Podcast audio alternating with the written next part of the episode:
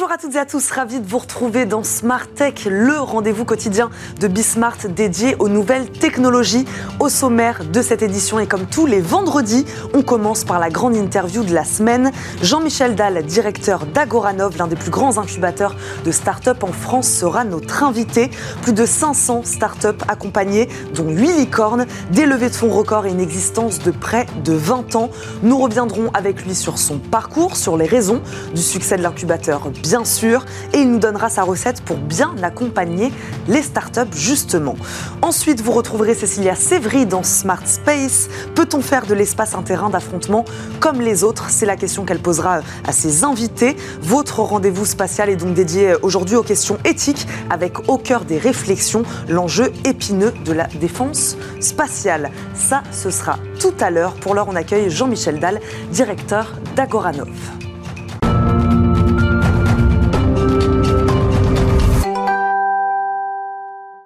C'est donc l'heure de la grande interview. Notre invité aujourd'hui, Jean-Michel Dahl, directeur d'Agoranov, un des plus grands incubateurs de France. Je le disais, plus de 500 startups accompagnées, dont 8 licornes, parmi lesquelles Doctolib, Alan ou encore Criteo. On va en parler avec lui. Jean-Michel Dahl, bonjour. Bonjour. Merci beaucoup de nous accompagner aujourd'hui dans Smart Tech. Merci beaucoup d'être avec nous. Je le disais, hein, Doctolib, Alan, Criteo, à l'époque, il n'y avait ni Doctolib, ni Alan, ni Criteo. Qu'est-ce qui, en 2003, vous a poussé à vous intéresser euh, aux startups C'est ma première question. Dans un contexte, il faut le dire, largement moins porté qu'aujourd'hui sur, euh, l'innovation et euh, et sur les startups, justement. Alors en fait, j'avais commencé à travailler avec des startups à la fin des années 90, avant de rejoindre Agoranov. C'est d'ailleurs une des raisons pour lesquelles j'ai rejoint Agoranov. Euh, on avait monté un petit programme d'incubation où on avait incubé une dizaine de sociétés, dont Monakea Technologies, qui est toujours en bourse aujourd'hui. Mmh. Euh, et une des raisons pour lesquelles on avait fait ça, c'est que moi, ma, ma, carrière a toujours été euh, orientée dans le domaine de l'innovation, parce que c'est ce qui me c'est ce, qui, vous anime C'est ce qui m'anime, exactement. Et en fait, on avait commencé à voir des projets de création de start-up, et c'était la lumière qui brillait dans les yeux des fondateurs qui euh, m'a toujours fait croire que ça allait se développer. Mm. Alors à l'époque, euh, c'était des petites lumières, mais petit à petit, c'est devenu aujourd'hui quelque chose de beaucoup plus large, de beaucoup plus consensuel, de beaucoup plus fréquent. Mais justement, à l'époque, au début des années 2000, donc, c'était presque à vous de le créer, cet écosystème, euh, pour faire émerger ces start-up en tout cas faire émerger des conditions de réussite aujourd'hui de ces, de ces structures-là ah, Mais il n'y avait pratiquement pas d'écosystème à l'époque. On était pas très nombreux. En fait, on a fait des choses avec l'incubateur assez vite, assez tôt, parce que le positionnement de l'incubateur, euh, ses fondateurs académiques prestigieux, euh, ça nous avait permis d'être euh, tout de suite en contact avec des projets intéressants, pas très nombreux, mais avec un certain nombre de projets intéressants avec lesquels on avait travaillé. Mais en fait, c'est plutôt l'infrastructure et l'écosystème autour qui manquait. Et mm. c'est vrai que pendant un certain nombre d'années, je me suis retrouvé à m'employer, à euh, aider, ou en tout cas essayer d'aider d'autres que nous à construire les routes et les ponts qui faisaient que tout ce système-là allait fonctionner. Et ça a duré une, oui, peut-être euh, un peu plus d'une décennie, puisque la crise de 2008 a aussi mmh. fait une période de glaciation au milieu. Je pense que c'est vraiment depuis 2014 à peu près 2014-2015 que l'écosystème a pris en France un essor mmh. considérable. On va en parler euh, évidemment de cet écosystème aujourd'hui plus propice. Hein. C'est ce que, c'est ce que vous disiez évidemment euh, au développement euh, de ces startups-là, de ces structures-là. qu'est-ce qui vous vous différencie, en tout cas, qu'est-ce qui différencie cet incubateur-là des autres en France? Donc on le disait, un peu précurseur évidemment aussi. Dans la manière d'accompagner, on, on, va rentrer dans le détail avec vous évidemment tout à l'heure, mais là voilà, la première chose que vous pourriez nous dire, c'est qu'est-ce qui vous vous différencie des autres incubateurs? On est très deep tech. Oui. donc beaucoup plus. Donc spécialisé Deep Tech Deep Tech, c'est large. Disons qu'on on est très orienté vers la techno. Mmh. Euh, on a incubé Doctolib, on a incubé des sociétés B2C, etc. Et on va continuer à le faire. Et on est très très heureux de l'avoir fait et de le refaire. Disons qu'on a une forte tonalité technologique euh, du fait de toutes les sociétés qui sont passées chez nous, notre expérience dans ce domaine, notre savoir-faire dans l'accompagnement des sociétés deep tech. C'est parti d'une appétence pour ce secteur-là, ensuite qui est devenue une expertise ou? C'est juste. Je pense qu'il y avait à la fois une appétence qui est devenue une expertise, mm. et puis il y avait aussi les fondateurs académiques dont on était proche, avec lesquels on travaillait, qui, euh, euh, du fait de notre, enfin, ils nous, ils nous offraient une proximité avec leur laboratoire. Donc ça veut dire, ils nous offraient une exposition aux signaux faibles venus des labos, mm. qu'on était dans une position idéale pour écouter et pour exploiter. Donc en fait, ce qui faisait euh, notre charme, je ne sais pas s'il faut le dire de cette manière-là, c'est qu'on était idéalement placé pour ne pas trop écouter les modes, mais par contre avoir le privilège d'écouter les signaux faibles venus des laboratoires. Donc on a incubé mm. des sociétés dans le domaine du quantique avant d'autres, on a incubé des sociétés dans un certain nombre de domaines avant d'autres, non pas parce qu'on avait euh, euh, un feeling euh, à ce point développé que, mais parce que les projets issus des laboratoires venaient très tôt nous proposer mm. ces options-là. Et donc on en a fait notre miel clairement de tout cela. Combien de dossiers aujourd'hui de candidatures de start-up vous recevez, euh, je ne sais pas, chaque année? Comment, Et puis surtout, comment ce chiffre il a évolué ces dernières années, ces dix dernières années, on va dire? Oh, On reçoit un peu moins de 300 candidats par an, à peu près 300, on va dire. Euh, c'est un chiffre qui est resté stable chez nous ces quatre ou cinq dernières années après avoir monté. Je pense que c'est aussi lié à notre spécificité, c'est-à-dire qu'il y a plein de projets qui vont venir candidater chez nous, et puis l'écosystème riche, donc il y a plein de projets qui vont avoir des tonalités euh, très différentes, mm. euh, très qualitatifs. Hein, c'est pas du tout mon propos, mais qui vont euh, à ce moment-là plutôt s'orienter vers certains de nos collègues et partenaires au sein de l'écosystème. Et tous les ans, on sélectionne une trentaine de projets nouveaux parmi ces 300. Donc on a à peu près un projet sur 10 qu'on sélectionne in fine. Bon, et ce qui nous intéresse, c'est comment vous les choisissez justement ces startups. Moi, j'ai moi j'ai une question pour vous, Jean-Michel Dalle. Quelle place vous laissez euh, au feeling, à la personnalité, à l'humain aussi là-dessous. On a parlé de, technologie là, évidemment, et on va en reparler, mais voilà, comment vous, vous choisissez ces startups que vous allez accompagner alors, je crois qu'au travers de notre processus d'expertise, qui est parce que notre processus de sélection, c'est un processus d'expertise mmh. aussi, c'est-à-dire qu'on fait en sorte que les fondateurs qui nous contactent puissent discuter avec des gens pertinents qui nous donnent leur avis qui donnent leur avis aux fondateurs d'ailleurs, mais qui nous donnent leur avis aussi. Je pense que le processus d'expertise qu'on a mis en place, il est assez euh, affûté, on mmh. va dire, par rapport aux aspects euh, technologiques. ce qui n'est pas trivial parce qu'en fait, innover, c'est une chose, mais on peut innover hors sol, on peut innover euh, avec euh, trop d'années d'avance sur l'état de l'art, euh, ou on peut innover en étant finalement pas assez proche de l'état de l'art. Et on peut innover en ayant des tels verrous devant soi que c'est très compliqué. Donc je pense qu'une partie de notre savoir-faire savoir spécifique, qui à mon avis n'est pas très fréquent dans l'écosystème euh, en France ni même en Europe. Euh, euh, bien sûr qu'il y a d'autres structures. Nos amis de Toum à Munich sont mm. parfaitement dans, dans, le même genre d'état d'esprit que celui que je viens de décrire. Je pense que notre expertise deep tech, elle est effectivement notamment dans cela.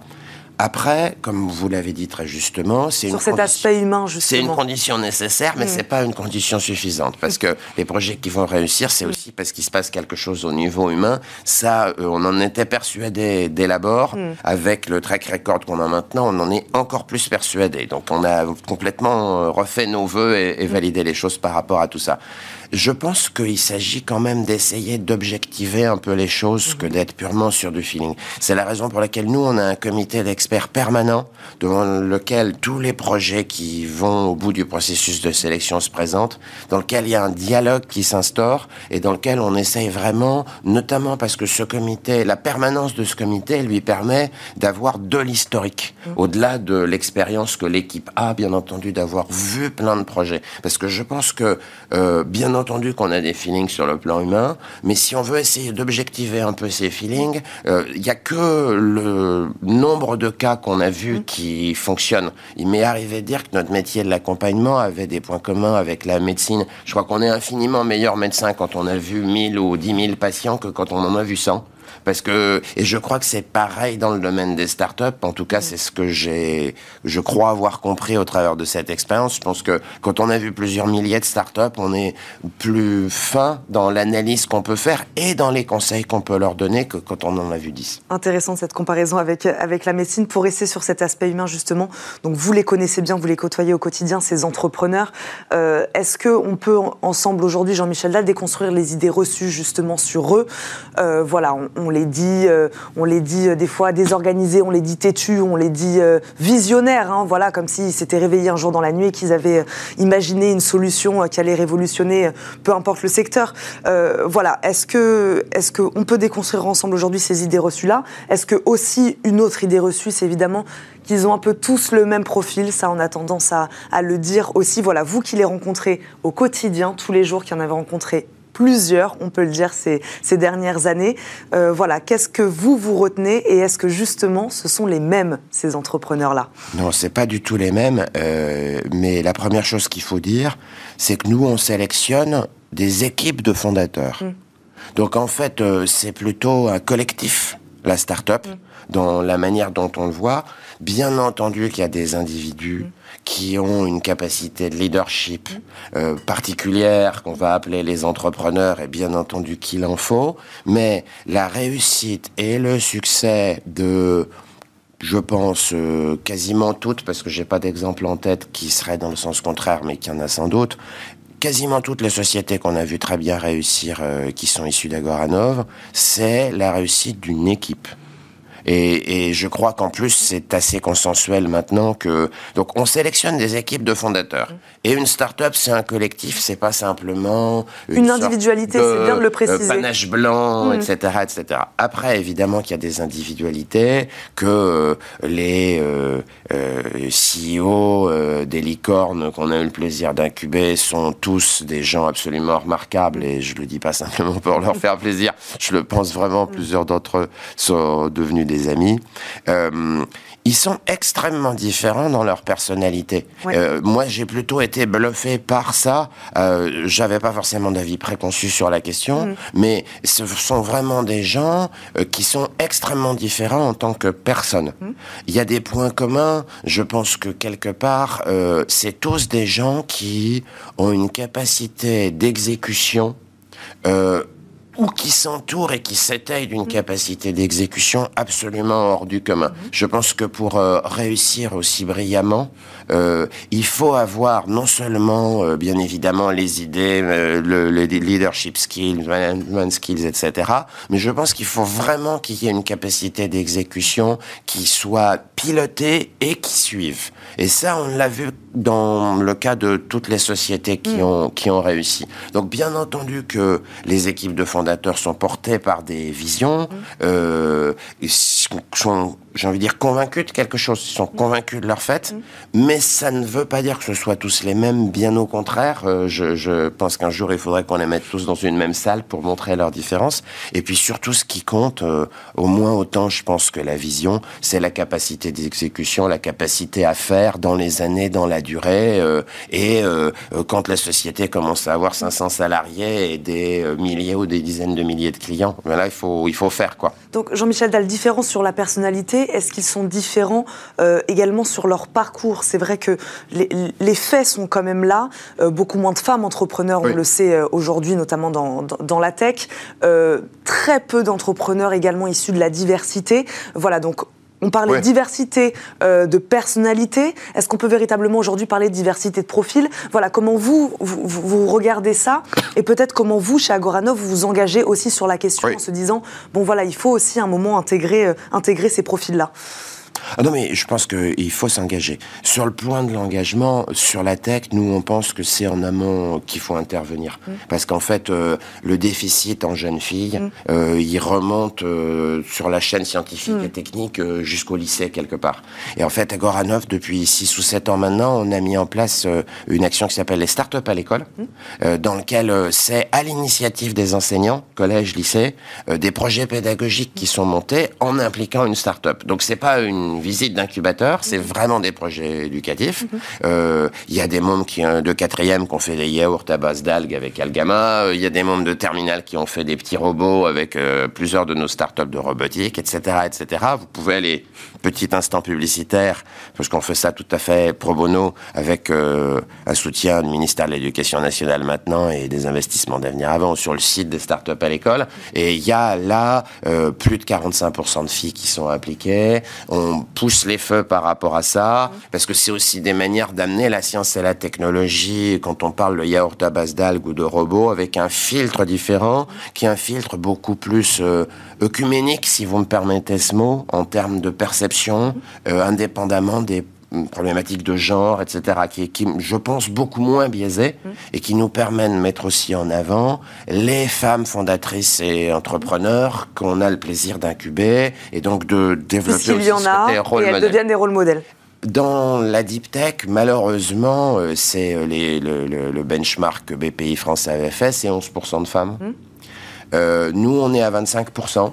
Donc euh, on est au double, mais c'est de toute façon pas assez. Hmm. Et c'est évident que nous aussi, on cherche à mettre en avant. Euh, elles sont quand même de plus en plus nombreuses hmm. euh, et on en est très heureux.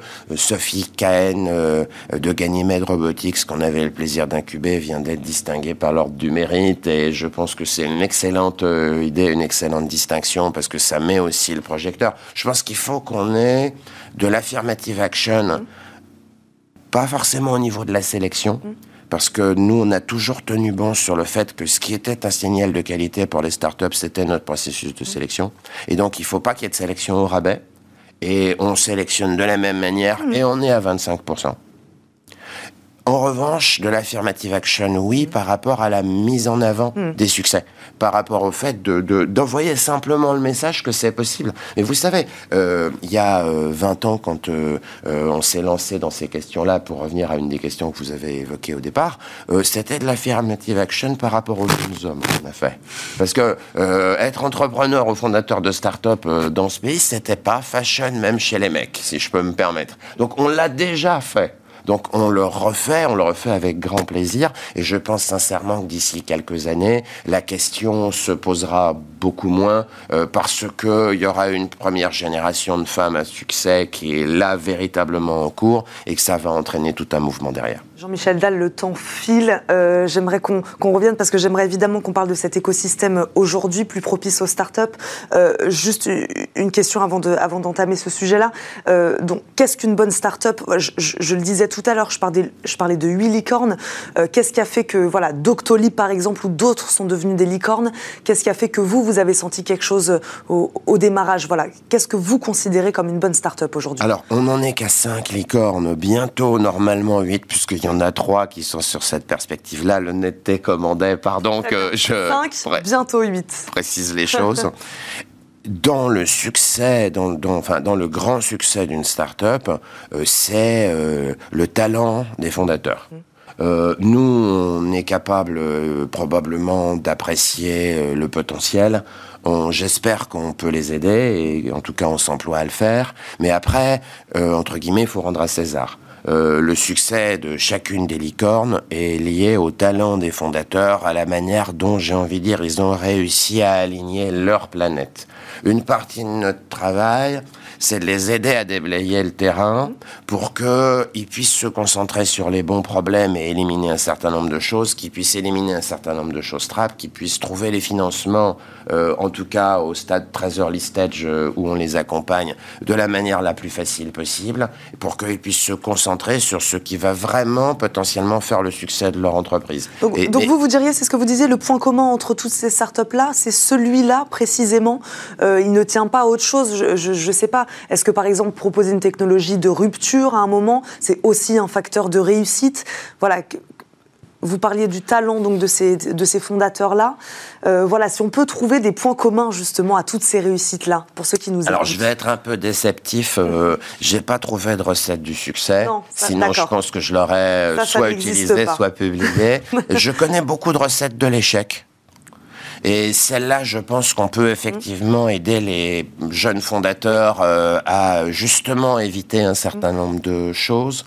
Je l'ai dit tout à l'heure, je pense que la capacité d'exécution est essentielle. Mm. Et après, euh, c'est évident que euh, la capacité des fondateurs à se projeter sur des innovations qui, plutôt que de dire des innovations de rupture, je dirais des innovations qui portent en elles les ruptures. Parce que même une société comme Doctolib, euh, Doctolib, c'est un peu une innovation de rupture.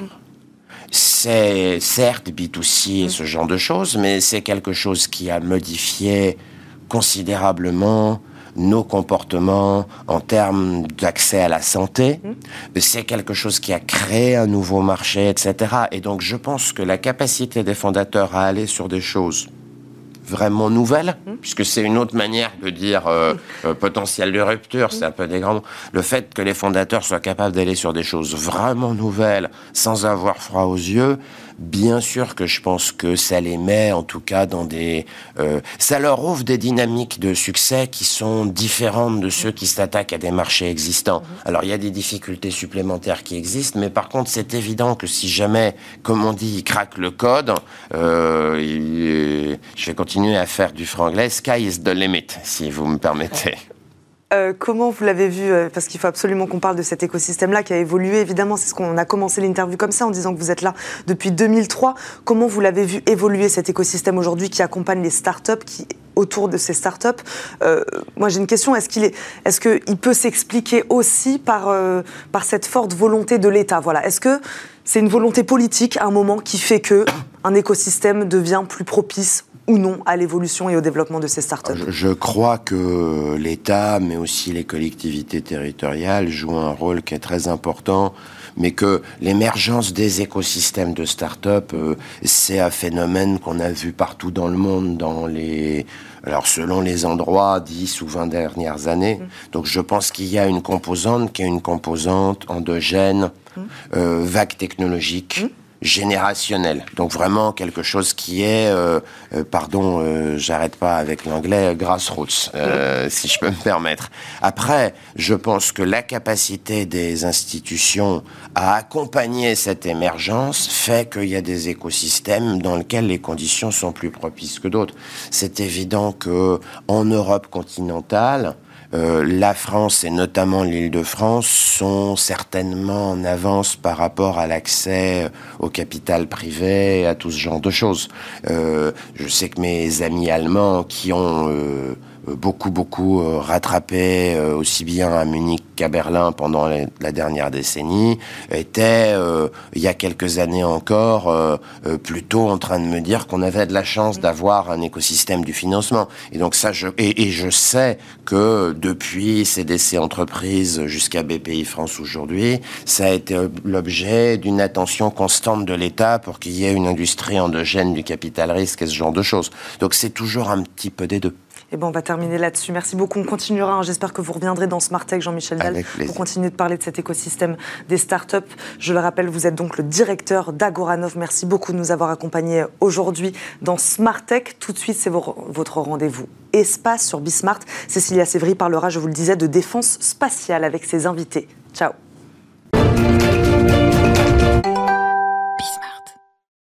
Bonjour à tous et bienvenue dans Smart Space. C'est notre troisième rendez-vous éthique aujourd'hui et il est dédié à la défense spatiale. Peut-on faire de l'espace un terrain d'affrontement comme les autres? Aujourd'hui, euh, l'espace est déjà un support aux structures terrestres et aériennes, mais demain, c'est peut-être l'orbite terrestre qui se transformera en terrain d'affrontement robotique ou humain. Alors, pour traiter de tous ces enjeux, nous avons nos invités euh, en plateau.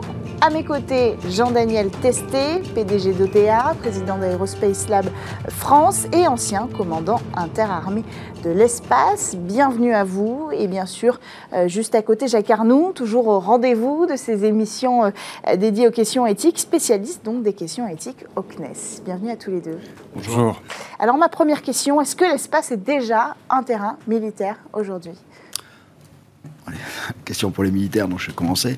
effectivement, l'espace, depuis quasiment le début, est un terrain militaire. Faut pas oublier ce que moi, dans mon jargon, mais en tout cas quand j'ai fait, mais quand je me suis intéressé à l'espace, c'est comme ça qu'on me l'a présenté aussi.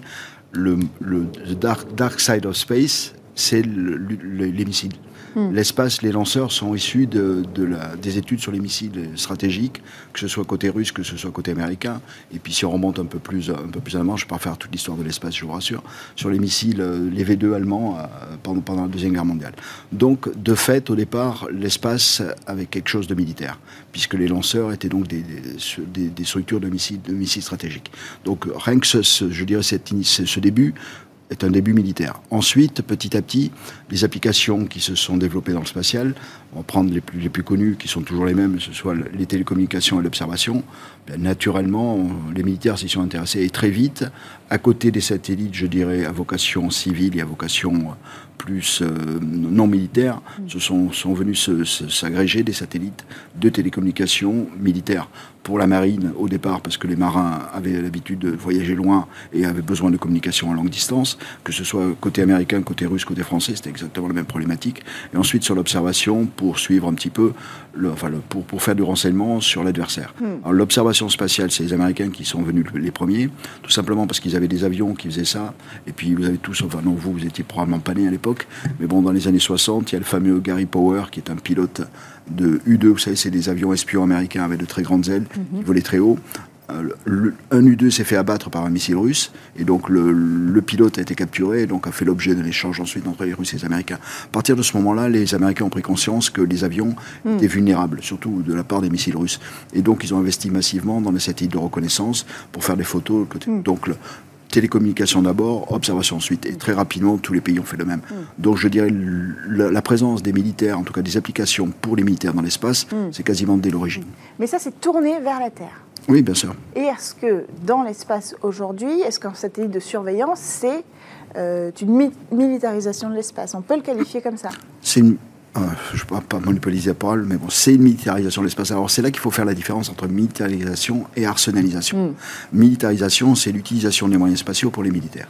Et ça, c'est au quotidien. Au quotidien, comme je l'ai dit, on utilise de la télécommunication, on utilise l'observation, on utilise la navigation, le GPS, le Galileo, tout ça. Ce sont mm. des outils qui sont... On démarre un avion aujourd'hui, on démarre un camion, c'est comme si vous démarrez votre voiture, quand vous mm. branchez, pouf, le GPS il en marche.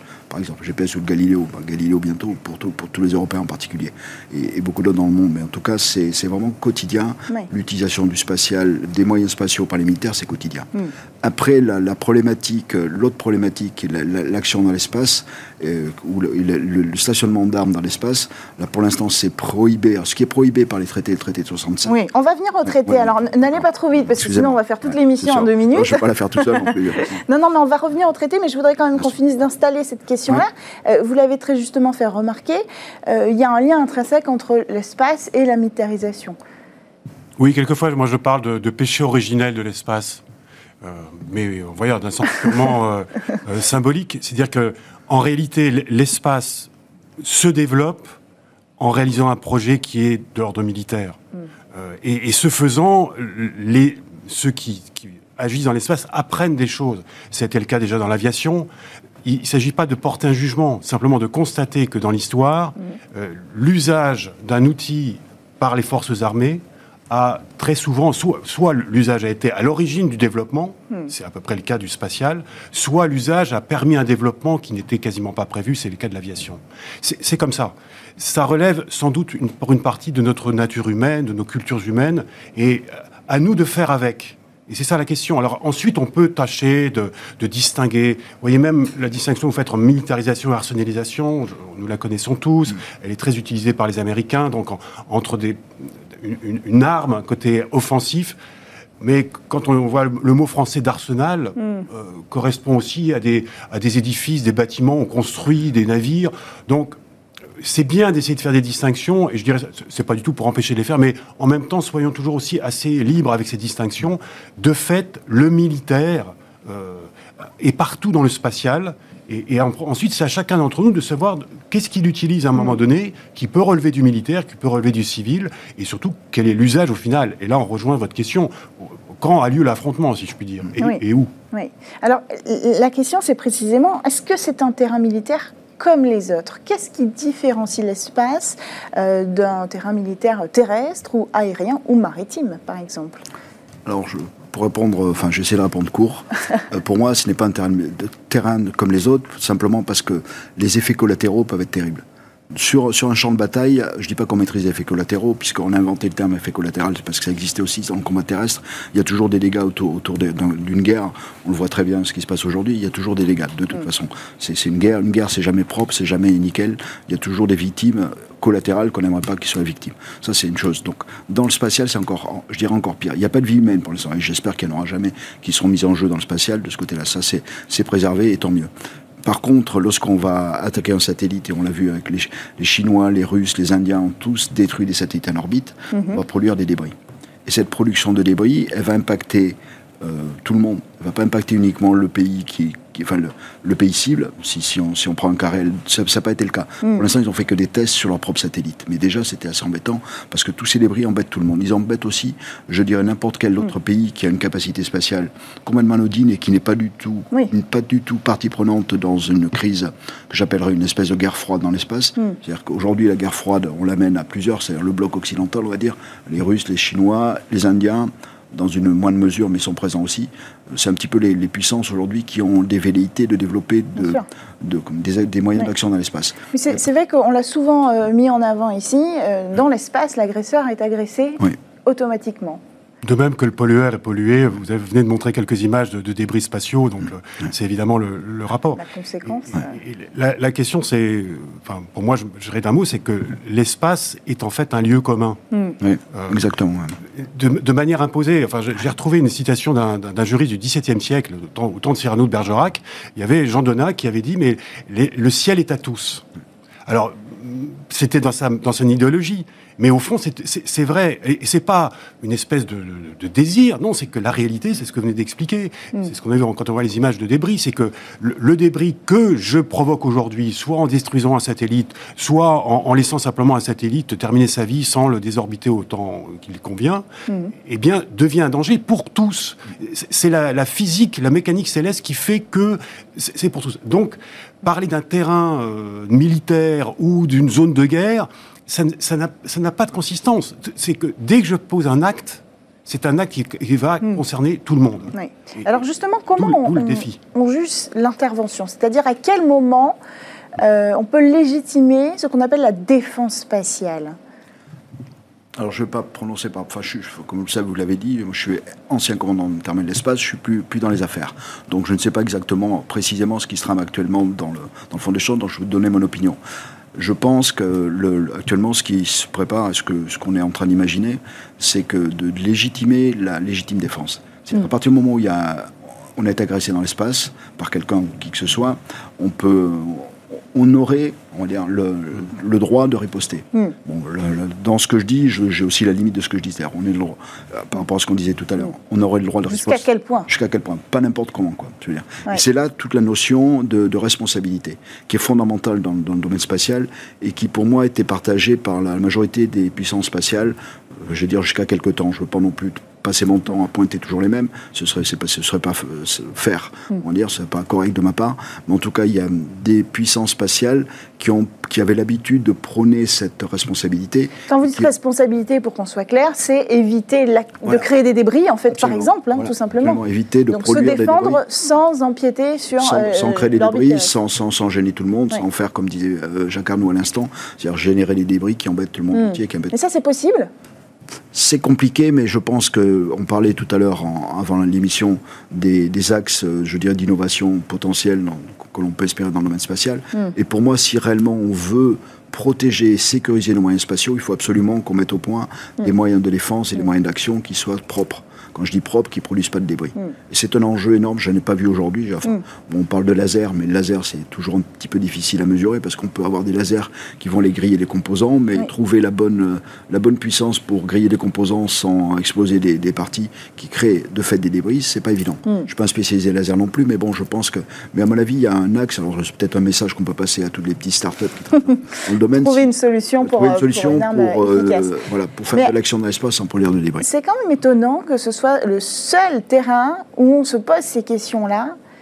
Euh, alors, je ne veux pas jeter la pierre au secteur militaire, mais c'est vrai que là, on, se, on pense conséquences, on pense responsabilité, alors que sur Terre, ce n'est pas la priorité.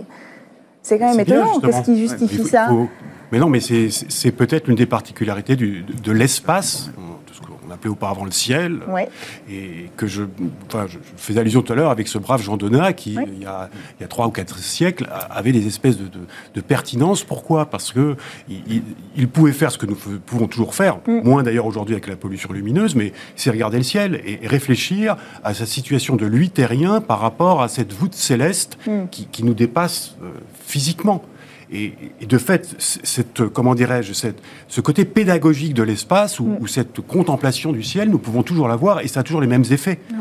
Et cette, ce que lui pressentait d'un point de vue philosophique ou juridique, nous, nous le connaissons aujourd'hui d'un aspect physique, euh, et, tant mieux. Donc profitons-en. Si nous avons, si nous pouvons avoir des leçons euh, mm. spatiales. Alors, je permettrais juste d'ajouter une chose, c'est que euh, vous avez parfaitement raison. La, question, c'est la question de la légitime défense. Parce que ça, au moins d'un point de vue droit international, c'est quelque chose qui est reconnu.